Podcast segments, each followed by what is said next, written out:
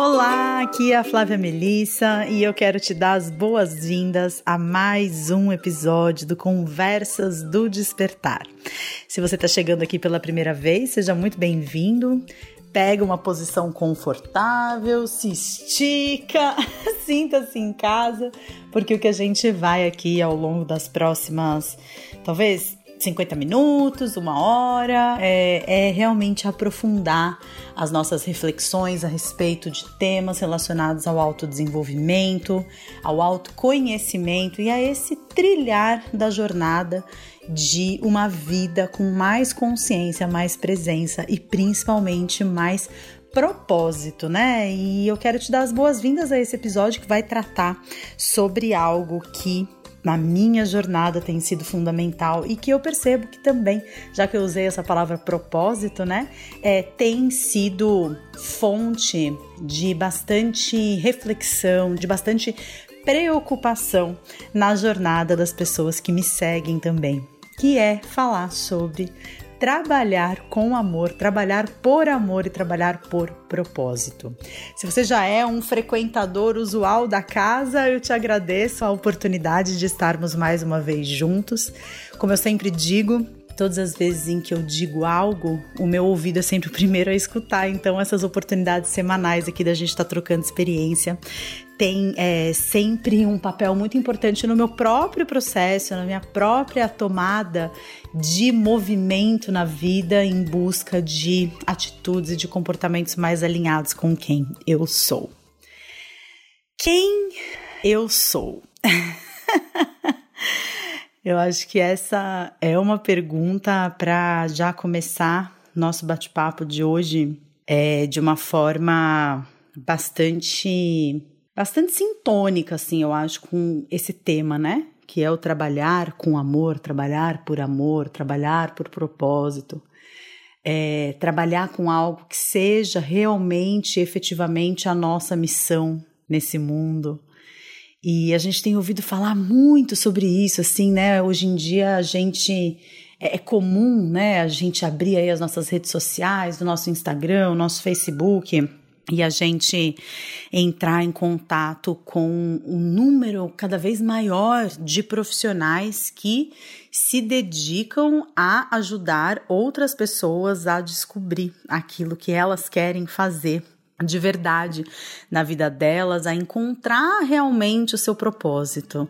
E eu tô para falar sobre esse tema já faz algum tempo, e na verdade já faz bastante tempo que eu tenho vontade de falar sobre isso, mas eu sempre tenho uma resistência muito grande em falar sobre esse assunto, porque eu acho que muito do que se diz, né, é a respeito de trabalhar com aquilo que a gente ama e trabalhar com aquilo que é o nosso propósito, ou mesmo muito daquilo que se diz a respeito de missão de vida. Eu às vezes eu tenho uma visão um pouco antirromântica desse processo todo. Eu acredito que exista uma idealização muito grande em cima do que é propósito, em cima do que é, é esse, esse lugar em que a gente chega e que a gente fala: nossa, então eu trabalho com aquilo que eu amo, nossa, então eu faço aquilo que eu nasci para fazer.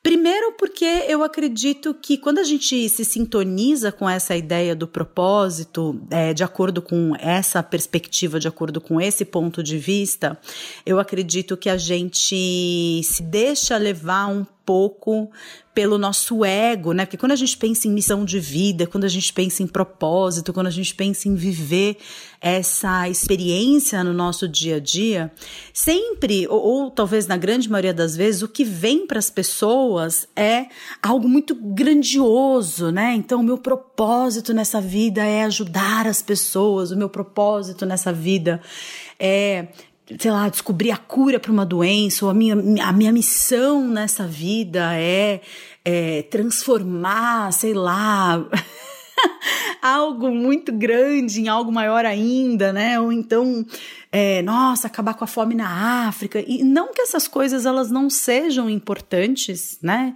É, eu acho que sim. Eu acho que todas as grandes coisas que foram alcançadas pela humanidade é, vieram de pessoas como eu e você que se dedicaram, né? Acharam que era possível viver aquele sonho e, e de fato conseguiram transformar isso em realidade. Todas as grandes invenções, cura para doenças, eu acho que todas essas é, conquistas da humanidade fizer, tiveram essa jornada, né? De alguém que sonhou com algo grandioso e não desistiu até conseguir transformar em realidade. Mas eu acho muito difícil que todas as pessoas tenham como missão algo tão grandioso, né? Eu acho que quando a gente fala em missão, quando a gente fala em propósito, quando a gente usa essas palavras, é, o nosso ego ele é muito convidado a participar da discussão, porque é, todo mundo gosta de imaginar né, que a sua missão seja fazer algo muito importante. Quando a gente leva em consideração essa ideia do que é algo muito importante, a gente não tem como, quando a gente não está num lugar de consciência, que na grande maioria das vezes a gente não está num lugar de consciência, pelo menos não a grande maioria de nós, quando a gente vai para esse lugar de pensar na nossa missão, de pensar no nosso propósito, e a gente identifica né, através do ego, então é algo muito importante. Nossa, minha missão nesse mundo tem que ser algo muito importante. Né? O meu propósito nesse mundo tem que ser algo verdadeiramente significativo, verdadeiramente grandioso, porque só algo muito grandioso e algo muito significativo justificaria eu ter vivido todas as dificuldades que eu vivi na minha vida até aqui, ou ter enfrentado todos os problemas que eu enfrentei na minha vida até aqui. É quase como se descobrir o seu propósito fosse uma. atualização daquela história de que no final de todo arco-íris tem um pote de ouro, né? Então eu enfrento dificuldades na minha vida, eu passei por momentos muito difíceis e fiz muitas coisas que eu não gostaria de fazer é, na minha vida profissional, mas aí eu descubro o meu propósito. E no momento em que eu descubro o meu propósito, Uau! Daí em diante são só orgasmos cósmicos, é só fazer aquilo que eu amo, é só viver empolgado, acordar todos os dias, super motivado porque eu faço aquilo que eu amo. E a minha resistência até certo ponto em falar sobre esse assunto é porque eu acho que isso é representa um, uma postura muito infantil e muito imatura diante do que é trabalhar com aquilo que a gente ama. É, eu conheço muitas pessoas que trabalham com o que amam. Eu trabalho com o que eu amo. Apesar de estar passando por um processo de reinvenção muito grande, de é, me questionar acerca dos motivos pelos quais eu faço aquilo que eu faço, é, me questionar até que ponto que eu realmente estou fazendo o que eu gostaria de fazer, do jeito que eu gostaria de fazer, e talvez eu compartilhe um pouco sobre isso aqui também ao longo dos próximos minutos, mas de modo geral, eu acredito que exista uma ideia é, muito adolescente, muito pouco elaborada a respeito do que seja esse trabalhar com o que se ama, né? Porque o que eu vejo é que muitas pessoas projetam nessa descoberta do seu propósito, nessa descoberta da sua missão. Então agora eu vou descobrir qual é a minha missão de vida. Eu vou fazer esse processo de coaching de 12 sessões, ou eu vou comprar esse curso online que vai me ensinar o que que eu preciso saber para descobrir afinal de contas qual é o meu propósito. E de repente, a minha expectativa de descobrir qual é o meu propósito é, alinhada com valores que não são os valores de quem eu sou, né? Como que eu posso descobrir qual é o meu propósito se eu não sei nem quem eu sou? Então, por isso que eu começo o podcast de hoje com essa pergunta: quem eu sou? Né? Talvez seja o melhor momento para você fechar os seus olhos por alguns instantes, se você puder, evidentemente, e dar uma respiração profunda e realmente se sintonizar com essa pergunta: quem sou eu? E no momento em que você estiver permitindo que venham respostas, eu só gostaria de te pedir para não deixar, né, que a resposta seja o seu nome, ou seja a sua idade, ou seja o fato de você ser filha de alguém, ou marido de alguém, ou esposa de alguém, ou mãe de alguém. Quem é você de verdade? Quem somos nós? Essa é a pergunta que vem mobilizando a filosofia ao longo dos últimos séculos, né? Então, quem sou eu? Eu sou meus pensamentos? É, eu sou os meus desejos? Porque se eu sou os meus pensamentos e eu me dou conta de que eu tô tendo um pensamento, quem é esse que percebe que tá pensando? Né? Se eu sou as minhas emoções e de repente eu me dou conta de que eu tô feliz, ou eu tô triste, ou eu tô sentindo inveja de alguém. Se eu sou as minhas emoções, quem é esse que percebe que tem alguma emoção acontecendo dentro de mim? Essa pergunta, quem sou eu? Eu acho que é a pergunta que a gente vai passar a vida tentando responder. E todas as vezes que a gente chegar a uma resposta muito formal ou muito específica, a gente vai perceber que a resposta está errada. Porque eu acho que se tiver uma resposta certa para essa pergunta, talvez fosse eu sou o observador, né? Eu sou esse que enxerga o mundo através dos meus olhos. Eu sou essa consciência a respeito daquilo que acontece à minha volta, a respeito daquilo que eu sinto, aquilo que acontece dentro de mim. Então, eu sou esse olhar através do qual a realidade ganha forma. E se a gente não consegue entender, a gente não consegue conhecer, a gente não consegue ter clareza sobre quem é esse observador, sobre de que modo aquilo que eu vivi na minha vida um dia acaba criando prisões no meu presente, se eu não consigo entender quais são os medos que eu tenho que mobilizam atitudes e comportamentos que interferem nas consequências que eu vou colher lá na frente na minha vida, como que eu posso arriscar falar de propósito, ou arriscar falar de missão, ou arriscar falar daquilo que eu amo como um trabalho? É, então eu acho que talvez a minha resistência em falar sobre trabalhar com o que se ama venha antes de tudo de uma profunda descrença de que pelo menos 90% das pessoas que existem saibam o que de fato elas amam. Eu recentemente, né, eu participei do treinamento, a parte 2 do treinamento de Osho Prana Healing, que é uma técnica de cura prânica desenvolvida pela terapeuta italiana, né, minha mestra, o Padi, e a gente fez um, um exercício extremamente importante, né, extremamente interessante. Era um exercício no qual o grupo que estava fazendo treinamento era dividido em três grupos de acordo com a sua maior tendência, né? A gente já falou bastante sobre codependência, sobre essa tendência que a gente tem de se identificar com um dos seguintes três papéis que são os papéis que geralmente, que geralmente não, né, que sempre acabam vindo à tona nos relacionamentos, né? Então existe o papel da vítima, que é aquele que não consegue cuidar de si mesmo, existe o papel do salvador, que é aquele que vai fazer de tudo para salvar a vítima, e existe o papel do tirano ou do bandidão, né?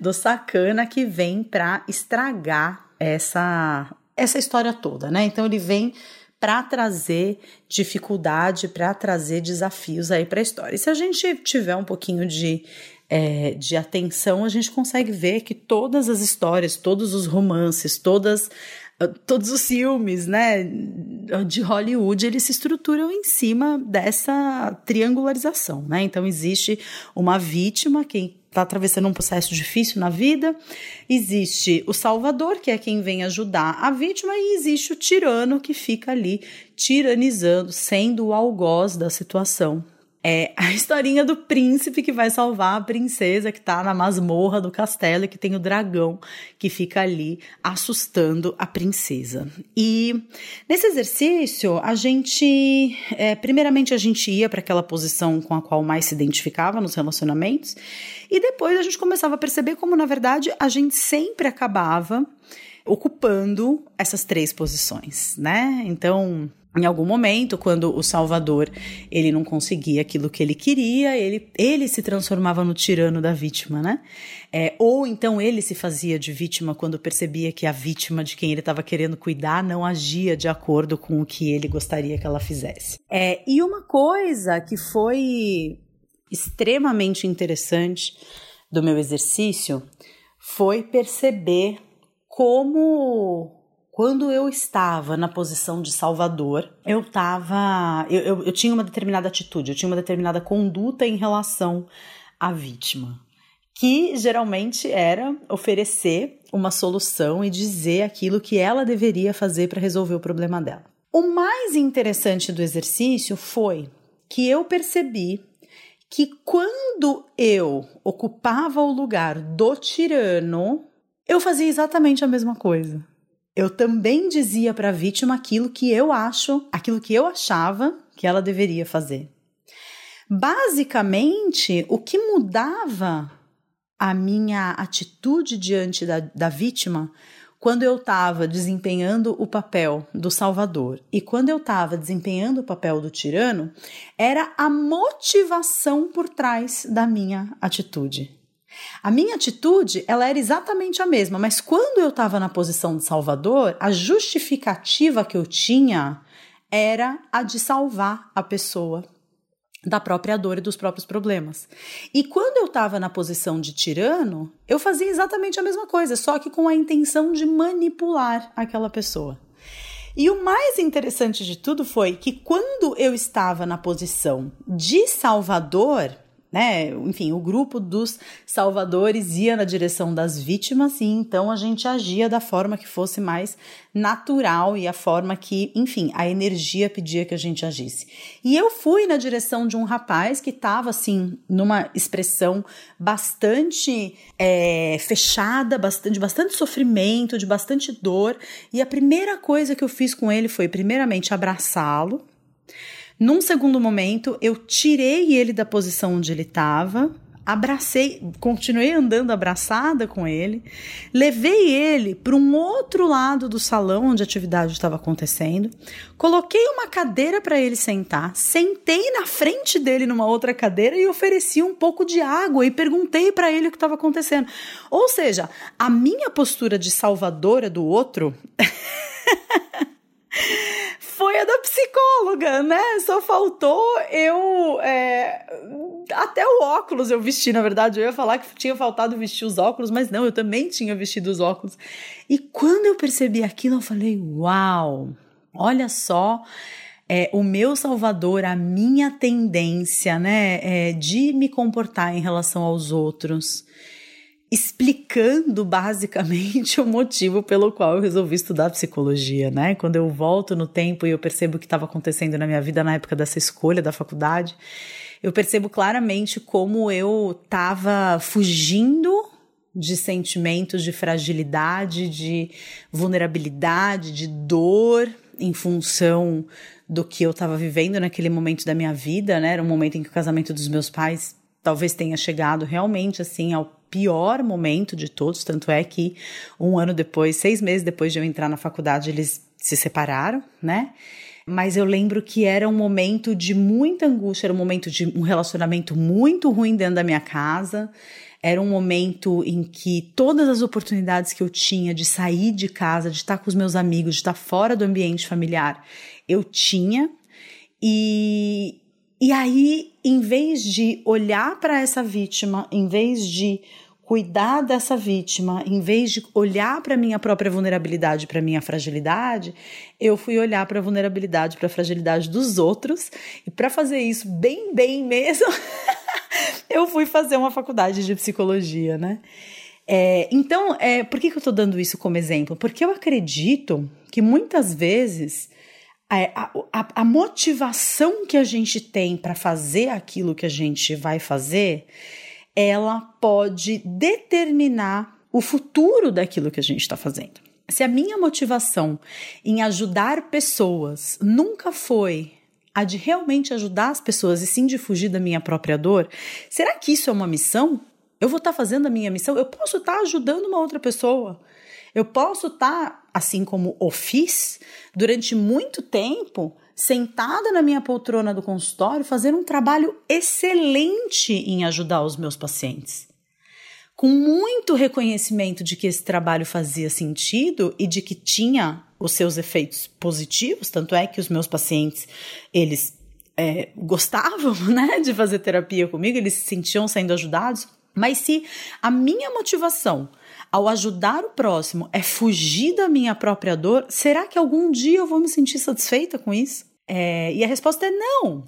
A resposta é não. Eu não me sentia satisfeita com isso. Tanto é que eu me desencantei com a psicologia muito cedo, né? Alguns anos de prática foram suficientes para eu me desencantar com a psicologia tradicional, com a psicologia clássica. Eu gravei um, um episódio aqui do Conversas do Despertar em que eu conto um pouco mais sobre isso. Eu vou deixar o link aqui embaixo desse episódio, em que eu conto como foi esse meu processo de entender que o meu caminho de buscar. É, uma versão melhor de mim mesma e de ajudar as pessoas que me procuravam a buscar uma versão melhor de si mesmas, não era o da psicologia clássica. É, isso foi algo muito determinante na minha vida, porque naquele momento eu realmente, hoje eu enxergo esse momento como parte do processo. Hoje eu enxergo esse momento como mais um passo que eu dei nessa jornada para começar a sentir que aquilo que eu fazia verdadeiramente ajudava as pessoas. Mas esse passo da jornada foi um passo muito difícil, porque foi um momento em que eu rompi com a psicologia. Né? Foi o momento em que eu comecei a fazer minha pós-graduação em medicina chinesa, larguei tudo. Falei, eu não quero mais atender pessoas em psicoterapia. Eu não acredito nisso. Né? Foi um momento de muito, muita, muita dor, porque foi um momento de muita ruptura com algo que eu estava construindo né? Eu fui uma ótima aluna na faculdade, assim que terminei a faculdade, passei num concurso para fazer especialização um dos melhores hospitais públicos do estado de São Paulo. Fiz a especialização, comecei a fazer diversas especializações diferentes. Era uma profissional muito bem sucedida, tinha uma clínica cheia, tinha pacientes que se sentiam motivados em receber aquele meu trabalho, mas a despeito disso, eu não acreditava mais naquilo que eu fazia. Muitas vezes eu sentia que é, eu não estava fazendo aquilo que eu tinha vindo para fazer no mundo. Por quê? Porque a minha motivação era a motivação errada, porque eu não tinha descoberto o que eu queria fazer de verdade na minha vida. Como eu gostaria de viver a minha vida, de acordo com quais valores. Muito mais, é muito mais amplo do que descobrir aquilo que eu quero fazer da minha vida, com o que, que eu quero trabalhar, como eu quero ganhar dinheiro. É quem eu quero ser. Quem sou eu? Quem é essa pessoa? Minha vida ela tava de cabeça para baixo. Eu tinha relacionamentos tóxicos, eu tinha uma rotina completamente infeliz, uma rotina completamente desequilibrada. Eu fumava maconha todos os dias, eu tomava um porre todo final de semana. Eu me sentia infeliz no meu relacionamento amoroso e todos os dias de semana eu ia para o consultório e eu fingia que eu era agente de saúde, né? Eu fingia que eu era aquela pessoa que sabia o caminho para a dor do outro ser mais leve. E eu não sabia esse caminho, caso contrário, eu estaria fazendo isso na minha própria vida. Tem uma coisa que eu falo, e eu não quero que isso seja encarado como uma crítica é, à, à, profissão de coach. Eu tenho muitos amigos coach, se você for ver lá né, na página do portal Despertar, que eu também vou deixar o link aqui embaixo. É, poxa, eu tenho alguns dos meus grandes amigos e melhores amigos, contribuidores do Portal Despertar, eles são coaches e são coaches que eu confio enormemente, já fui cliente de muitos deles, né? Mas eu acredito que o que existe de gente fazendo curso de coach para ser coach, porque não sabe o que quer fazer da própria vida e então resolve fazer com missão da própria vida ajudar outras pessoas a descobrirem o que elas querem fazer das próprias vidas. E eu acho isso, um, quando eu penso nessa ideia, eu não sei quem eu sou, então eu vou ajudar outras pessoas a descobrirem quem elas são. Para mim é uma ideia falida, porque eu passei por isso e não deu certo. Enquanto eu não conseguir chegar num lugar de me conhecer, de saber quem eu sou, de saber de verdade, de, de verdade assim, né, o que me move, o que é importante para mim, ter a minha vida dentro de um certo alinhamento, claro, eu não sou perfeita, e nem sou a pessoa mais equilibrada do mundo, isso não existe, né? A ideia de equilíbrio é uma ideia que a gente precisa, a gente precisa rever de tempos em tempos o que é ser equilibrado dentro da própria vida, porque o equilíbrio ele pressupõe um movimento, né? O equilíbrio ele pressupõe um meio do caminho entre dois pontos. Como a gente está vivendo constantemente, a gente está expandindo as nossas experiências constantemente, essas é, extremidades elas vão mudando também constantemente. Então a gente sempre precisa estar tá buscando onde está o nosso equilíbrio, onde está o nosso meio do caminho e onde está a nossa verdade. Mas enquanto eu não sabia qual era a minha verdade, quais eram os valores que me moviam, quais eram as minhas fragilidades que eu estava tentando camuflar através de ser aquela que tinha resposta para todas as perguntas das outras pessoas. Enquanto eu estava nessa fuga de conhecer quem eu era de verdade, eu não, não sentia que eu estava fazendo alguma coisa que prestasse. Eu via os meus pacientes muito felizes na terapia, mas pacientes comigo há cinco anos, há seis anos, e eu falava, cara, tudo bem, essa pessoa está comigo há tanto tempo, significa que ela gosta muito do meu trabalho, significa, mas será que já não era para a pessoa estar tá conseguindo andar sozinha? Ao mesmo tempo em que é, muitas vezes eu pensava e falava, mas se essa pessoa começa a andar sozinha, como que eu vou pagar minhas contas? Então, eu o, o registro que eu tenho na minha própria história sobre esse período de descoberta de quem eu era, daquilo que eu gostava de fazer, daquilo que fazia sentido na minha vida, é um registro de alguém que precisou mergulhar até as próprias profundezas e precisou renascer das cinzas através de uma história que eu já contei aqui algumas vezes, que envolve esse descontentamento profissional, que envolve muitos relacionamentos tóxicos e abusivos, que envolve ter largado a vida inteira para ir morar do outro lado do mundo e ter comido o pão que o diabo amassou na experiência na China e ter voltado e ter tomado 50 tombos e ter se levantado. E se você me perguntar hoje, você, você faz aquilo que você ama? Eu vou te dizer, eu gosto muito do que eu faço. Mas se eu tenho certeza que aquilo que eu faço é a minha missão de vida, não sei. Não sei, porque eu acho que a nossa missão de vida também muda com o tempo. Se você muda, sua missão muda, porque a sua missão de vida é ser quem você é. A sua missão de vida é conhecer quem você é. É ser quem você é. É desabrochar a pessoa que você é na direção do todo. E dentro desse processo de desabrochar, dentro desse processo de autoconhecimento, sem dúvida nenhuma você vai perceber que é capaz de fazer coisas únicas.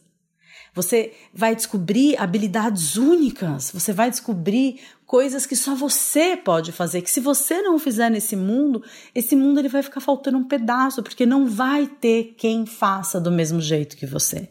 E se você não for quem você é, se você não conseguir responder a essa pergunta, quem sou eu? Você não vai descobrir aquilo que faz sentido para você, você não vai descobrir aquilo que você gosta de fazer.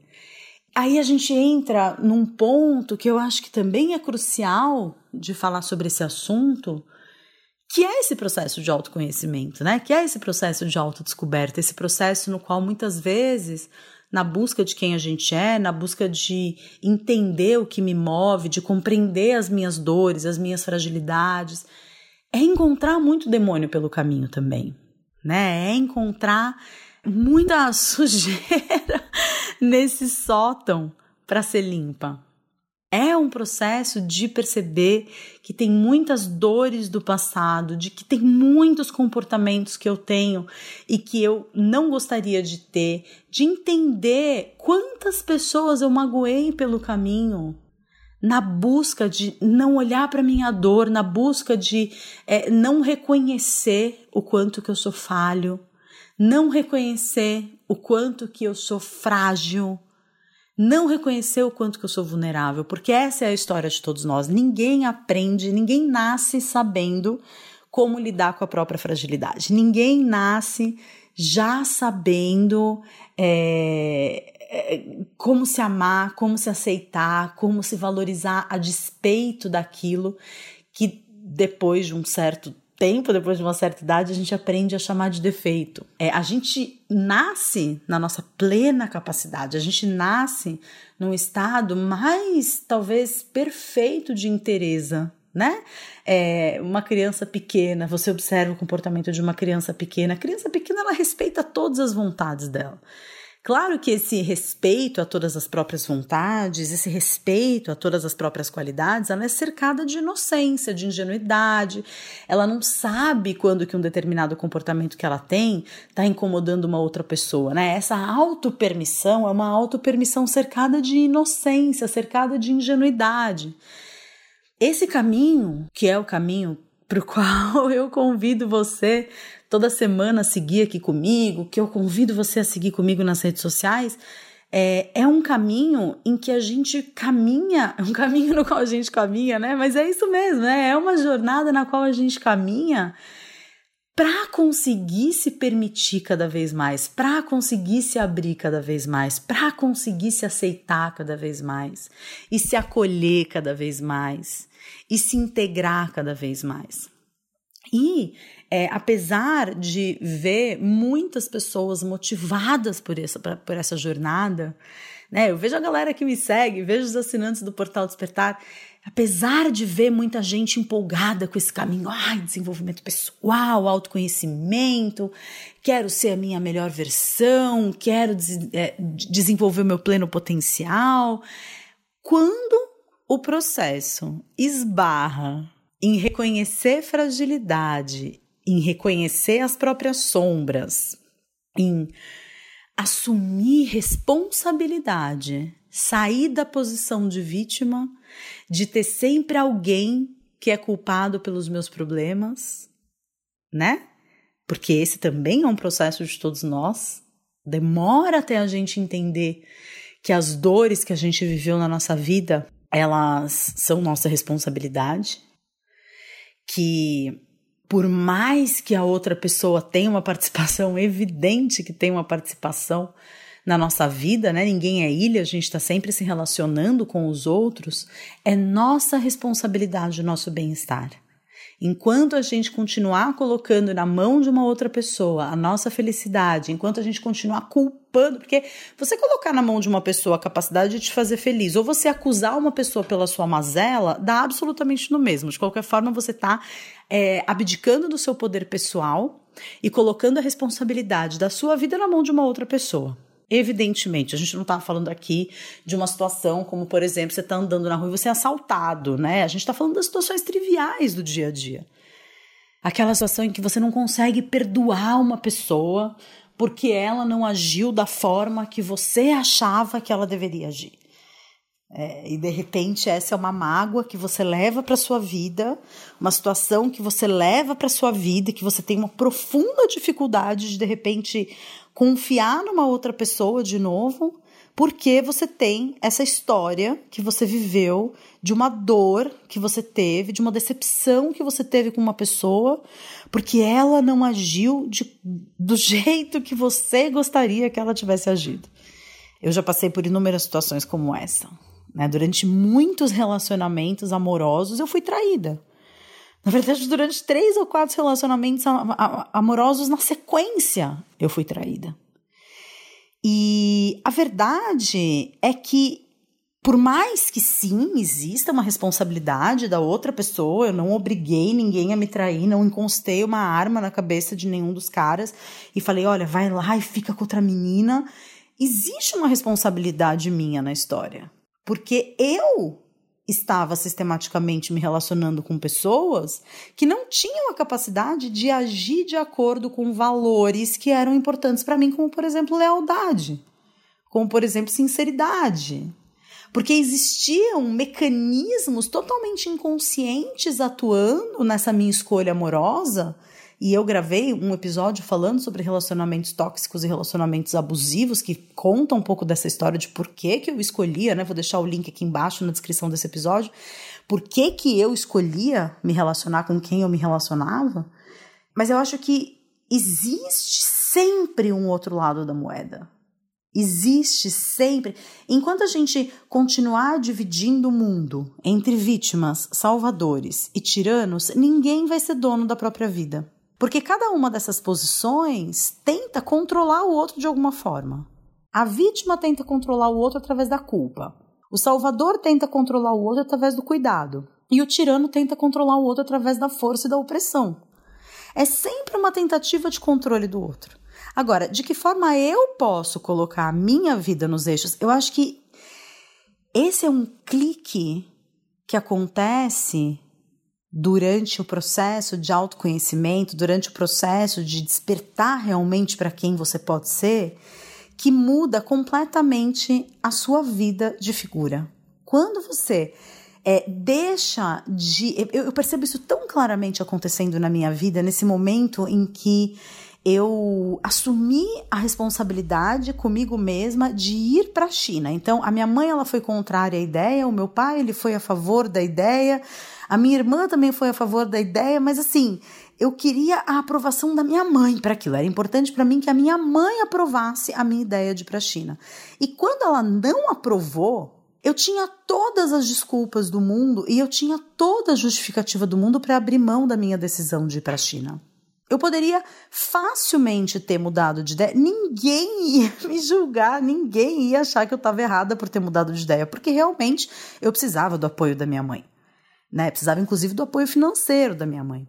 Mas quando a minha mãe, ela disse que ela não ia me ajudar, aquele momento foi um momento absolutamente crucial na minha vida, porque foi um momento em que eu meditei, e eu tomei a decisão. Eu sabia que aquilo era. Eu não sabia de que forma aquilo ia somar na minha vida. Eu não sabia de que forma ir para a China. Eu não tinha todas as peças do jogo. Eu não, não, não tinha todas as peças do quebra-cabeça para começar a encaixar as peças e montar uma cena. Mas eu tinha tanta certeza que era aquilo que eu precisava fazer que eu simplesmente assumi a responsabilidade pela minha atitude. E pensei, beleza, se a minha mãe ela não pode me ajudar, ela não pode é, fazer nada por mim nesse momento, ela não pode me ajudar a vender meu carro, ela não pode me ajudar a comprar passagem, porque eu não tinha um cartão de crédito para pagar uma passagem para a China na época, era muito cara, né? A gente estava falando de quase 10 anos atrás.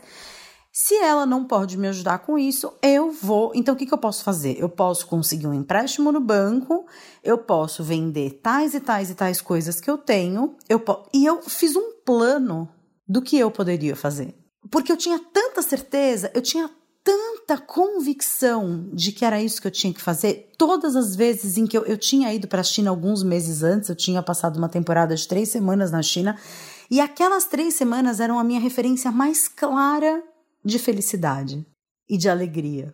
Né? Todas as vezes que eu pensava, quando foi a última vez que eu me senti no lugar certo, na hora certa, fazendo a coisa certa, quando eu estava na China? Quando foi a última vez que eu senti que eu estava verdadeiramente trabalhando com alguma coisa que eu amava? Foi na China, né? No caso, eu fui estudar medicina chinesa na China, né?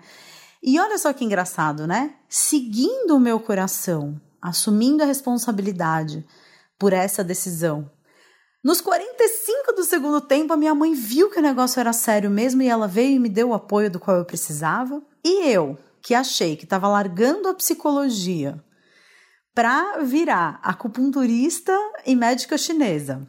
Né? Quando eu voltei para o Brasil, eu queria tratar dor nas costas, eu queria tratar joelho inflamado, eu queria tratar paciente com sintomatologia de quimioterapia. E quando eu comecei a entender sempre nesse movimento do que me faz feliz agora, qual é o meu interesse agora, o que eu gosto de fazer agora, quem sou eu agora, quais são os valores, e essa pergunta agora é muito importante porque a gente está mudando o tempo todo. Quando eu comecei a responder essas perguntas, eu entendi que eu precisava me reaproximar da psicologia e agregar a psicologia tradicional que eu tinha estudado no Brasil algumas ferramentas que só na China eu descobri que existiam. Que não era a agulha, não era a mocha, mas era a parte taoísta da medicina chinesa, que eram as práticas energéticas, o Qigong da medicina chinesa, que era uma coisa maravilhosa que eu tinha aprendido na China e que tinha sido extremamente curativo para minha mente que falava o tempo todo, que era a meditação. E eu comecei a unir essas coisas nos meus atendimentos, junto com a psicologia. E foi aí que eu me senti, nesse processo de transformação, foi aí que eu me senti mais inteira e que eu tive um belo dia a inspiração de gravar um vídeo para o YouTube. Então, o que eu tenho para compartilhar com você a respeito de trabalhar com o que se ama, fazer aquilo que se ama, trabalhar com aquilo que é o seu propósito, passa por alguns passos, né? Tem algumas chaves aí que você precisa encontrar para esse processo, para realmente trabalhar com aquilo que você gosta. Que a primeira coisa é descobrir quem é você. Descobrir, se fazer essa pergunta, mas o que me move? Qual é a verdadeira motivação por trás dessa minha atitude? O que, que eu estou sentindo de verdade? Qual é essa dor que eu estou fugindo? Né? O que está por trás das minhas vulnerabilidades? O que está por trás de comportamentos que, apesar de serem tão bem aceitos pela sociedade, são comportamentos que só, só mostram que você está numa rota de fuga em relação a você mesmo? Como, por exemplo, você julgar outras pessoas, você criticar outras pessoas, você se irritar com outras pessoas, né? O que, que é que está escondido? Porque aquilo que você não sabe a seu próprio respeito, você não sabe porque vai te provocar dor. E a forma de você continuar sem saber é o seu ego dizer que aquilo está errado e que você tem que se manter distante daquilo, que é através da dor. A reação de todo mundo é: quando eu sinto dor, eu me afasto da dor. Então, tudo aquilo que dói na sua vida, tudo aquilo que de alguma forma te incomoda, te causa desconforto, é algo que esconde uma vulnerabilidade sua, que o seu ego não quer que seja integrado, porque aos olhos do seu ego você perde importância e você perde valor se você for visto pelos outros sendo daquele jeito, tendo aquela característica, assumindo aquela vulnerabilidade.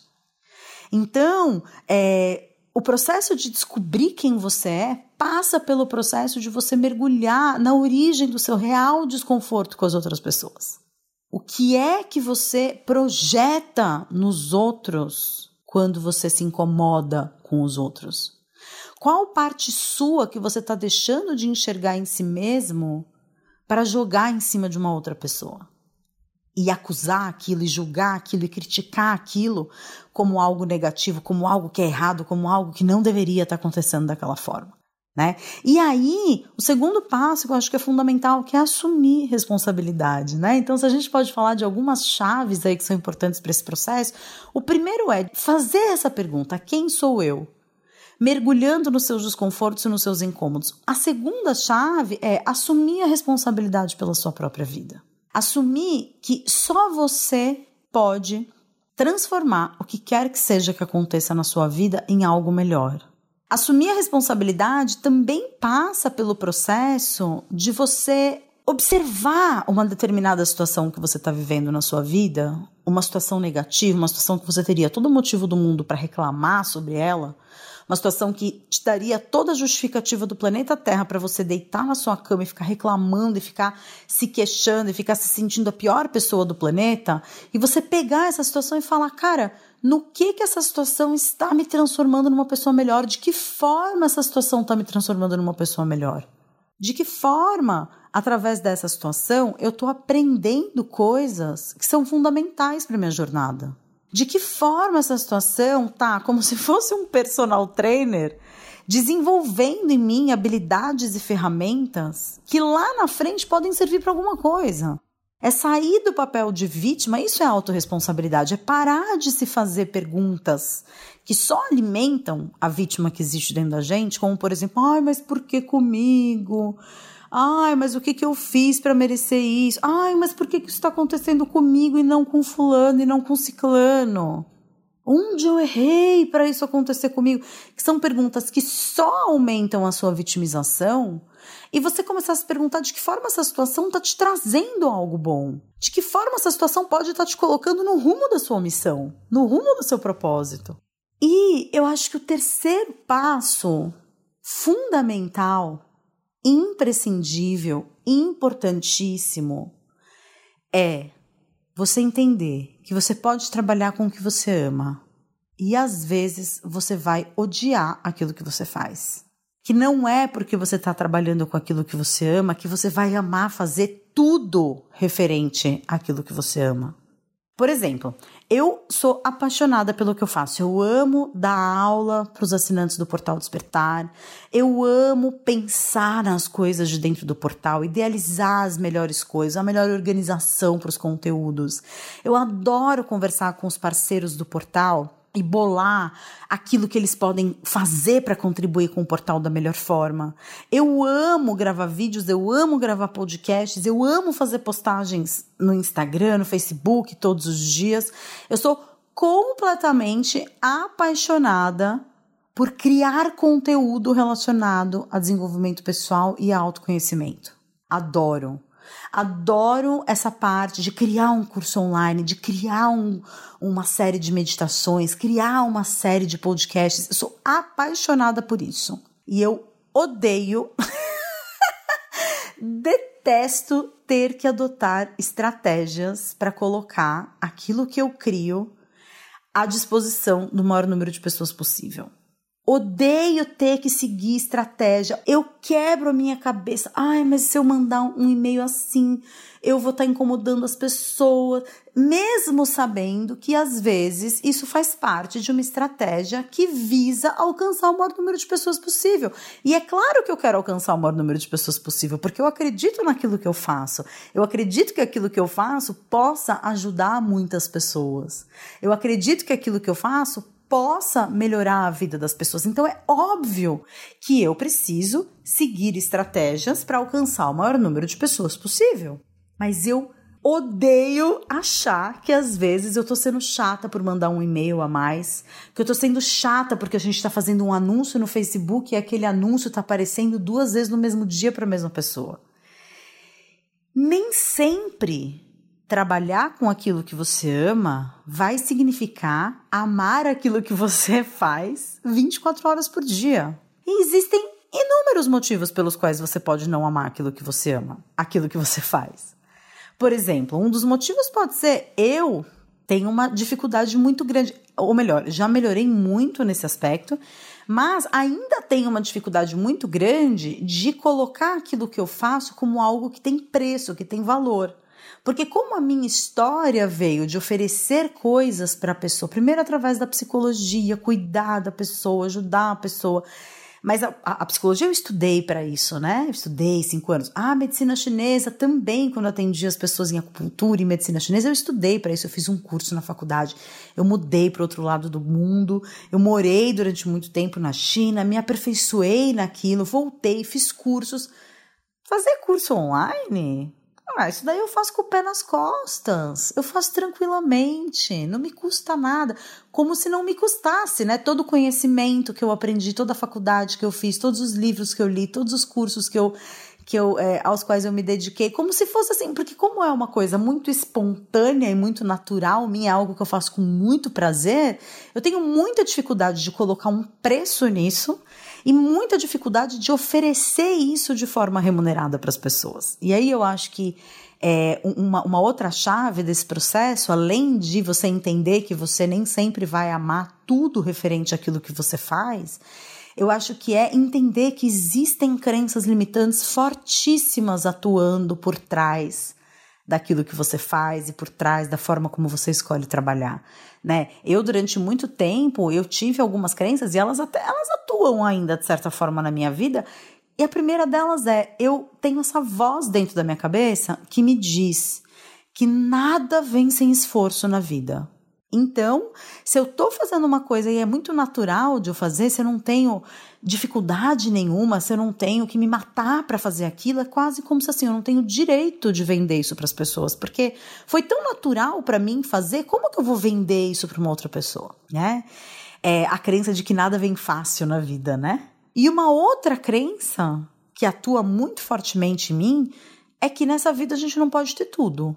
Então, se eu tô feliz na minha vida amorosa, se eu tô feliz com os meus amigos, se eu tô saudável, se eu tô é, realizada financeiramente, se eu não passo dificuldade, eu tenho dinheiro para fazer as coisas que eu quero, alguma coisa precisa me dar trabalho. E geralmente é o trabalho.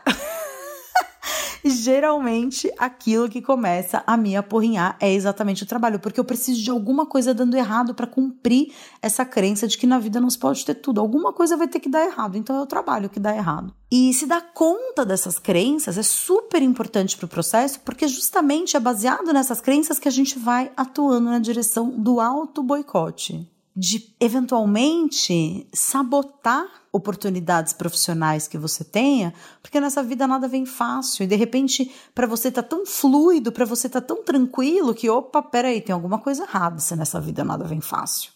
Se nessa vida nada vem fácil e alguma coisa está vindo fácil, é porque essa coisa tem alguma coisa de errado. De alguma forma está torto. Então eu acredito que esse processo de descobrir qual é a sua missão, descobrir qual é o seu... Eu detesto fazer planilha de Excel. Não é uma coisa que eu amo. E isso faz parte do meu trabalho. Esse processo de descobrir aquilo que a gente gosta, de descobrir aquilo que faz sentido na nossa vida enquanto trabalho, de trabalhar com o propósito, de descobrir a nossa missão, é muito mais um processo de autodescoberta pessoal do que simplesmente escolher uma forma de ganhar dinheiro. Porque dinheiro é dinheiro, tanto faz como você ganha. O dinheiro é ali, é algo que você usa como ferramenta de troca, como instrumento de troca para conseguir as coisas na sua vida. Quem quer trabalhar com um propósito, trabalhar com missão, trabalhar com aquilo que ama, não está fazendo necessariamente isso por dinheiro. Não é diminuir a importância do dinheiro dentro de um mecanismo de trabalho, mas é entender que se você quer trabalhar com um propósito, não é. O objetivo principal não é ganhar dinheiro. O objetivo principal é você é, se sentir realizado. E às vezes você vai se sentir realizado cozinhando. E aí você. Mas você fez um curso de marketing, você tem duas especializações em comunicação, e você fez um curso de fotografia, e você fala cinco línguas e você vai ser feliz cozinhando? Você percebe como entre você fazer essa migração, que o pessoal fala de transição de carreira, antes de você fazer essa transição de carreira, você precisa fazer um movimento de autodescoberta, de entender todas as vozes que falam dentro da sua cabeça que te dizem que cozinhar é pouco, que cozinhar está muito abaixo das suas qualificações, que cozinhar nunca vai te trazer o dinheiro que você quer ganhar, o reconhecimento social que é importante para você, o que, que seus pais vão dizer se você fizer essa transição de carreira. Transição de carreira é bobagem, é uma transição do eu. é uma transição do eu que precisa acontecer. Né? É uma transformação de descoberta, é um processo de descoberta pessoal, de transformação pessoal, de autopermissão, de desabrochar, de vencer as suas crenças, de descobrir muito mais. Eu, eu, sou uma profunda apaixonada pelo processo de desenvolvimento pessoal, porque foi através do processo de desenvolvimento pessoal que eu salvei a minha vida.